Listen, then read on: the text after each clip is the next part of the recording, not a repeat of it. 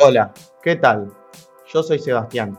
Y yo soy Lara. El día de hoy vamos a hablar acerca de lo que está pasando en Colombia, las razones, lo que está sufriendo la comunidad y cómo los medios de comunicación muestran esto.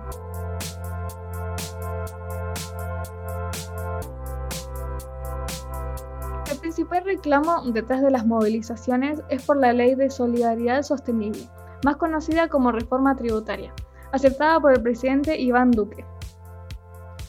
Este consiste en ampliar la carga impositiva para los sectores de ingresos medios, en el marco de una severa crisis económica provocada por la pandemia.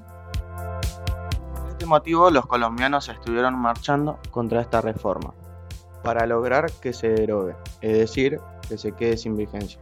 Sin embargo, a través de estas protestas, el gobierno mandó a los policías atacar a protestantes pacíficos, lastimándolos de forma grave hasta llegar a matarlos. Por este motivo, los colombianos estuvieron marchando contra esta reforma, para lograr que se derogue, es decir, que se quede sin vigencia. Sin embargo, a través de estas protestas, el gobierno mandó a los policías a atacar a protestantes pacíficos, lastimándolos de forma grave a llegar a matarlos.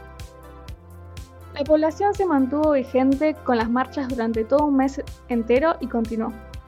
Se confirmaron alrededor de 1.181 casos de violencia por parte de la policía y 142 víctimas de violencia física por parte de la misma, 26 víctimas de homicidio, 9 víctimas de violencia sexual y unas 56 denuncias por desapariciones en el contexto de las movilizaciones. ¿Y qué mostraron los medios colombianos sobre todo el revuelo ocurrido? Ellos se encargaron de mostrar el video sin contexto, mostrando a los policías como los héroes del acontecimiento y los protestantes como delincuentes violentos. En esta situación se puede apreciar la posverdad, debido a que muchos colombianos creían en el recorte de la realidad que les vendían los medios de comunicación. La posverdad es un estado de situación donde la opinión pública se influencia más por ideologías que por datos o hechos objetivos, y o científicos. Funcionó debido a que estas personas en su mayoría eran y son fieles seguidores de su presidente Iván Duque, que sin darse cuenta están siendo parte de la tomada de pelo. A quienes debería estar sirviéndoles respeto y hablarles con la verdad, se encuentran mintiéndoles y haciéndoles creer que el problema son ellos, causando conflictos en la sociedad, provocando que los colombianos no informados del tema terminen pensando que los verdaderos enemigos son los protestantes, ignorando el verdadero problema, el gobierno.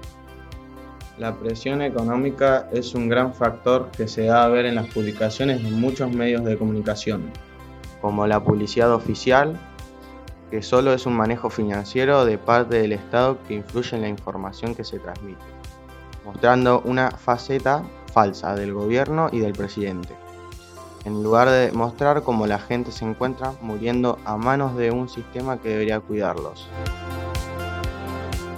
Comunicación no siempre muestran lo que es verdad por diversas razones, por presión de parte del gobierno, por beneficio propio del medio o por cuestiones de censura. Es importante que todos y cada uno sepamos informarnos sobre lo que pasa por distintas fuentes, pues muchas de ellas pueden no ser verdad o no mostrar todo el panorama de la situación.